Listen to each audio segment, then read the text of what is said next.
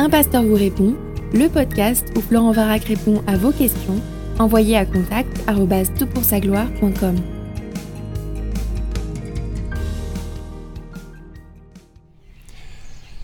La question qui nous préoccupe dans ce podcast suit la précédente, donc peut-être euh, ce serait bien que tu écoutes euh, celle qui précède avant de te lancer dans celui-ci, et qui concerne la question du transgenre. Un internaute nous a posé la question, est-il euh, doit-on considérer le genre comme une question d'autodétermination? Alors je résume la question qui été posée, et ce que je voudrais voir avec toi ce podcast, c'est de savoir que faire si tu connais une personne qui est tentée par l'aventure transgenre parce que ça va être une question que nous allons rencontrer. Il faut savoir qu'il y a certains sondages qui sont proposés maintenant dans des écoles euh, très tôt pour euh, initier les enfants à la réflexion de leur genre, que finalement peut-être ils peuvent tout à fait choisir leur genre et je pense que nous allons euh, avoir beaucoup de, choses à gérer dans, les églises sur, sur ces questions. Alors, voilà, que faire si tu es entouré par une ou entouré si tu as une personne autour de toi qui est euh, tentée par l'aventure transgenre? La première remarque que je voudrais faire, c'est que l'Église doit aimer la souffrance d'un homme qui se sent femme ou la souffrance d'une femme qui se sent homme ne doit pas être méprisée ou évacuée par un haussement d'épaule ou pire, critiquée ou faire l'objet d'insultes ou de violences ou de haine. Euh, d'abord parce que ça n'a rien à faire chez un chrétien de répondre de cette manière. Ensuite parce que ça ne sera évidemment pas constructif. Et puis parce que euh, euh, c'est vraiment en dehors de tout cadre biblique.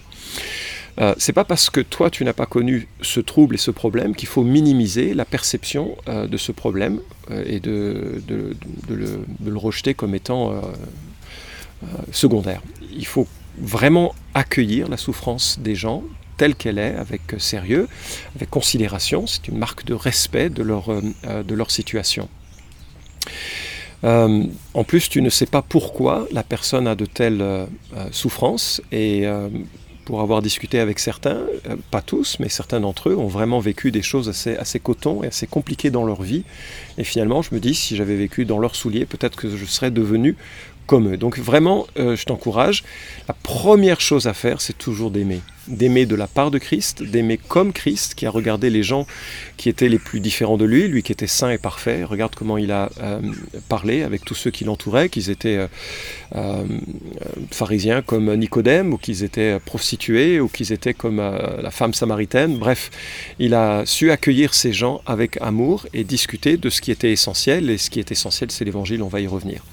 Justement, c'est mon deuxième point. La deuxième remarque, c'est que l'Église doit annoncer l'évangile. Tu dois annoncer l'évangile aux transgenres comme euh, on doit annoncer l'évangile à tous ceux qui nous entourent. Ce serait une marque de discrimination que de ne pas permettre que le privilège de l'évangile touche une catégorie de la population. Parce que finalement, l'homme brisé que nous sommes, la femme brisée que euh, certaines sont, euh, trouvent leur rédemption en Jésus-Christ. et lorsque nous voyons des hommes et des femmes qui ressentent profondément leur brisure, leur séparation d'avec Dieu, que ce soit dans un contexte de transgenre ou que ce soit dans un contexte autre. Nous avons le privilège d'annoncer avec simplicité que Dieu accueille les pécheurs, les gens troublés, les gens qui, euh, qui sont euh, tristes pour leur, euh, leur situation, qui se sentent séparés de Dieu ou qui, qui sentent un certain désespoir pour leur mortalité, que Christ est la résurrection et la vie, qu'il est celui qui est le pain de vie, qui satisfait profondément, qui est celui qui pardonne, qui accueille, qui redresse, Souviens-toi du fils prodigue qui revient après avoir tout dépensé dans n'importe quoi, qui, s'est vautré dans la boue, et que quand il, revient, quand il vient auprès de, son père, son père lui donne de beaux vêtements et l'accueille comme son propre fils. Alors bien sûr, annoncer l'évangile, ça veut dire aussi que lorsque quelqu'un vient à Christ, euh, il, euh, il vient à une personne, enfin un sauveur et un seigneur qui va réorienter, réaligner sa vie. Dieu n'est pas un sauveur pour euh, faire joli dans le cœur, il est un sauveur qui devient maître et seigneur. Et en ce sens, quelqu'un qui vient à Christ, il faut qu'il s'attende à ce que sa vie change, y compris sur le côté de sa de sa sexualité, de sa perception du genre, de ses, relations, etc. Mais je voudrais citer deux, trois versets qui, par rapport à, ce, que, euh, qui nous préoccupe, euh, nous, me semblent particulièrement appropriés et pertinents. Ézéchiel 36 nous annonce, ça c'est un prophète de l'Ancien Testament qui annonce à propos de, de, Jésus, Je vous donnerai un cœur nouveau, je mettrai en vous un esprit nouveau, j'ôterai de votre chair le cœur de pierre, et je vous donnerai un cœur de chair, je mettrai mon esprit en vous, je ferai que vous suiviez mes prescriptions et que vous observiez et pratiquiez mes ordonnances. Tite 3.5, il nous a sauvés non pas à cause des actions justes que nous avons pu faire, mais parce qu'il a eu pitié de nous. Il nous a sauvés par le bain de la nouvelle naissance et par l'Esprit Saint qui nous donne une vie nouvelle.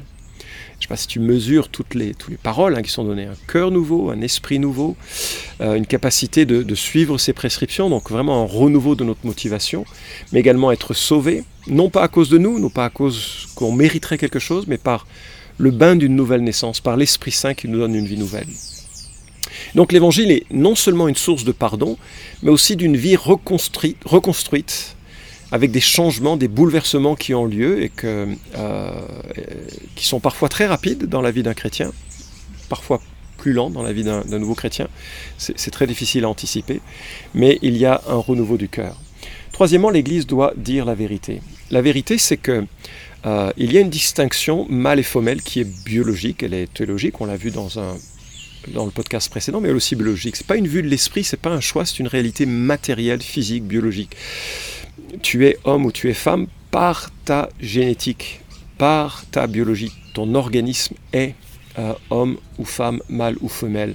Et donc aspirer à être quelqu'un d'autre, c'est simplement un déni de réalité. C'est une offense contre son corps, c'est une offense contre son créateur. Et parfois, il faut dire ces choses avec le plus d'amour et le plus de simplicité possible. Je pense que c'est pour ça qu'il y a des lois symboliques de l'Ancien Testament qui interdisent de mettre des vêtements de femme ou de mettre des vêtements d'homme. C'est pas, ça peut être très amusant de le faire pour une soirée. C'est pas la question de, ne jamais le faire, mais c'est, plutôt de la, question de. Je parle d'une soirée entre amis. Enfin, puis même c'est une illustration qui me vient spontanément. Ça ne veut pas dire que euh, ce soit souhaitable ou autre. Mais ce que je veux dire, c'est que c'est pas. Faut pas en faire une loi comme une sorte d'absolu, mais c'est qu'il y a une idée, qu'il y a quelque chose de, de, beau et de magistral dans le fait d'être mâle ou femelle, homme ou femme, et que ça doit se voir dans la manière dont on s'habille, euh, dans, la normalité des jours, dans, le quotidien des, jours. Et d'ailleurs, euh, 1 Corinthiens 11, 14 à 5 veut vraiment noter la, noblesse d'être homme ou d'être femme. Et à ce titre, la repentance implique forcément et, progressivement une prise de conscience de, cette réalité, un chemin vers cette réalité. Donc quand on, vient à Christ dans, dans, cette situation, il va y avoir une sorte de réappropriation de cette réalité. Alors encore une fois, je veux vraiment insister, on va à la vitesse du Saint-Esprit, on ne va pas à la vitesse que l'on a envie d'avoir en tant que pasteur, par exemple, pour une autre personne. On accompagne une personne dans cette réappropriation et ça peut être très long et ça peut être aussi très lent et ça va. Et c'est pas le plus urgent. Le plus urgent, c'est de, s'approprier euh, vraiment cette grâce de Dieu, de s'approprier cette nouvelle identité d'enfant de Dieu, de s'approprier la compréhension de la pensée et de la parole de Dieu, et progressivement d'avancer sur les questions euh, que l'on rencontre. Quatrièmement, les, parents chrétiens doivent apprendre aux enfants la réalité de, leur genre. il me semble que c'est important de les préparer de façon intelligente. Alors voilà un exemple de ce que je considère de, très mauvaise manière. Par exemple, si vous avez un garçon qui joue à la dinette, vous l'empêchez parce que ça, c'est pas un truc de fille. C'est un truc de fille. C'est dommage parce que faire de, de la cuisine, c'est pas un truc de femme. C'est un truc de goût, il y, a des garçons qui sont vraiment excellents à faire de la cuisine, il y a des femmes qui sont vraiment excellents, par exemple, à conduire des camions, ou de laisser un, d'empêcher un garçon de jouer avec une poupée, euh, de dire ça c'est pas un truc de garçon, mais c'est de la folie. Hein on peut prendre soin d'un enfant en tant que garçon et, c'est une belle chose. Un, très beau euh, euh, film, je crois qu'il s'appelle Billy, euh, qui, rapporte un peu cette, un enfant issu d'un. C'est un, film, hein, c'est pas une, histoire racontée, je crois pas en tout cas, mais c'est un, enfant issu d'une famille de miniers très très dur, très et, qui, est, qui fait de la danse classique. Et, c'est juste le contraste entre, entre ce que les parents pouvaient attendre de l'éducation, de, enfin de la vie de leur enfant, et puis euh, le, choix un peu surprenant de, cet enfant. Euh, et il faut vraiment permettre à nos garçons et à nos filles d'avoir un éventail d'activités qui sortent euh, de des, ornières habituelles de ça c'est un truc de garçon, c'est un truc de fille. Non, c'est une question de préférence. C'est vraiment une mauvaise manière de, s'inquiéter du, genre. Il faut permettre aux hommes et aux femmes d'avoir tout l'éventail des personnalités que Dieu permet d'avoir. Isaac avait deux fils à la personnalité différente, et pourtant tous les deux étaient des vrais mecs. Et, donc c'est bien de l'accepter en tant que parent. Voilà ce qui me semblerait une pratique beaucoup plus biblique. Il faut avoir une solide théologie de la création. Il faut enseigner la création selon Genèse 1. selon le psaume 8. C'est-à-dire que chaque être humain est créé à l'image de Dieu, digne de respect d'amour, que chaque être humain est une créature magnifique. C'est le psaume 139, que même dans son infirmité, il y a des choses belles qui reflètent Dieu. Troisièmement, c'est enseigner que parfois nos désirs, notre perception de la réalité nous éloignent du projet de Dieu. C'est pour ça que nous avons besoin de grâce. Moi, en tant que père, j'ai dû dire à mes enfants, pardon, j'ai besoin de la grâce de Dieu autant que eux. Moi, euh, euh, mon épouse Laurie a eu besoin de demander pardon à nos enfants nous avons montré l'exemple que euh, eux, comme nous, avions besoin de la grâce de Dieu. Donc parfois, on doit enseigner à nos enfants que nos désirs, si jamais ils commencent à, l'exprimer, euh, ne sont parfois pas à suivre. Et ça, c'est tout l'enseignement que nous laisse Jésus en Matthieu chapitre 15, qui nous dit que c'est du cœur que proviennent euh, tous les mauvais désirs et toutes les passions qui parfois nous, nous brûlent et nous font du mal un enfant, comme un adulte, a besoin de réaliser que son cœur le pousse loin de ce que Dieu pense et qu'il y a un travail à faire sur son propre cœur. Et euh, euh, j'ai discuté avec euh, ah, son nom m'échappe, euh, c'était une illustration spontanée, mais c'était un des, enseignants euh, de, relations d'aide à euh, Évangile 21. Et il parlait d'un de ses collègues dont l'enfant était vraiment travaillé par le genre. Et puis ils ont travaillé sur la question de son cœur, ils ont travaillé sur la question de sa perception. Et au fil du temps, il a vraiment pu, alors ça a pris des années, hein, mais il a pu vraiment prendre conscience de ce qui il était. Et ça a été positif, ça a été chouette de pouvoir passer ce cap et, de, passer ce cap de façon paisible et, victorieuse. Et je trouve que c'est super quand les parents encouragent leurs enfants dans ce qu'ils sont, euh, aimer inconditionnellement un enfant, c'est important pour son identité, c'est euh, accueillir ses doutes, discuter avec lui, l'encourager à persévérer, exprimer que nous aussi on a besoin de croissance, pas être scandalisé dès qu'il exprime une tentation ou un péché qu'il a envie de commettre, pas être scandalisé ni gêné lorsqu'il euh, euh, même peut exprimer des, des choses comme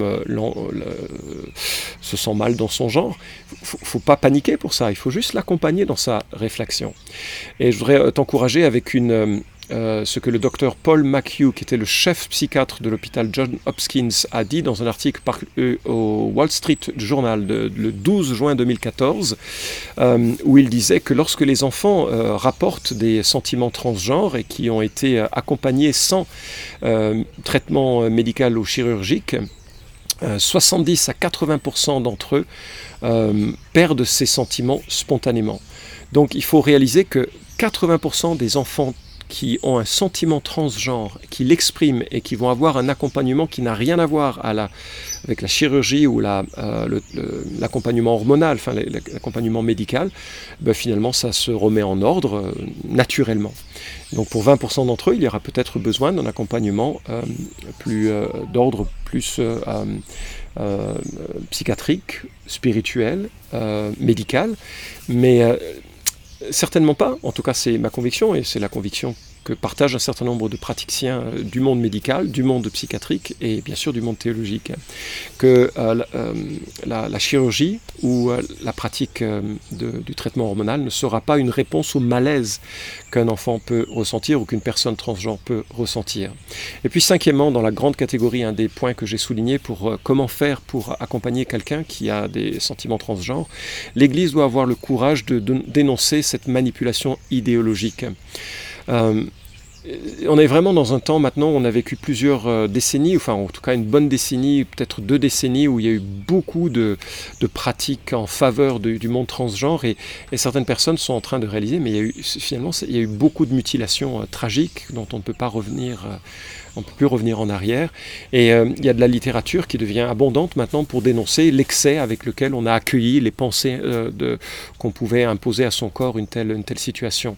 Et donc euh, on est dans une phase où on peut dire non, enfin plus facile en tout cas, on peut dire non, à la fois pour des raisons théologiques, mais aussi pour des raisons biologiques, médicales, psychiatriques. Ce n'est pas une bonne idée que de de céder à cette pression que la question du genre est une question d'autodétermination. C'est une question de désir et de plaisir, c'est une question de, euh, perception de soi, mais qui peut, alors libre à chacun de le vivre s'il le souhaite, mais pour un disciple de Christ, euh, il peut tout à fait se dire, non, je, je, concède que je suis tenté par cela, mais que je ne veux pas céder à cela et je ne veux pas être défini par cela.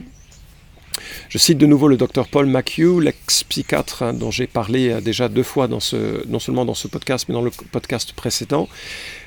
quand même, psychiatre en chef de l'hôpital John Hopkins, premier hôpital qui a développé des procédures de changement de sexe cet hôpital et, cet homme ont conclu que ce type d'action ne faisait que collaborer à un désordre mental plutôt que de le traiter.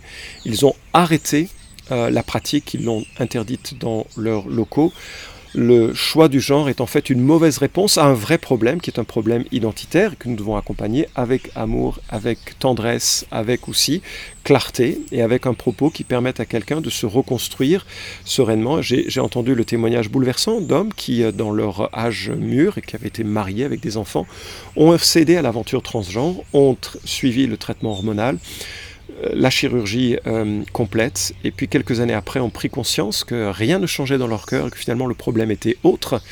Et ils ont cette fois-ci abordé la question sous l'angle spirituel, sous l'angle du cœur, sous l'angle des passions qui, euh, avaient, euh, auxquelles ils avaient permis de régner pendant, pendant quelque temps. Et là, et qui ensuite attesté qu'ils étaient revenus finalement mentalement, psychologiquement, hélas physiquement c'était impossible maintenant, revenus à leur genre initial, à réintégrer leur famille, euh, euh, euh, leur cellule familiale, et qui pouvaient attester combien Christ dans sa bonté les avait accueillis et transformés.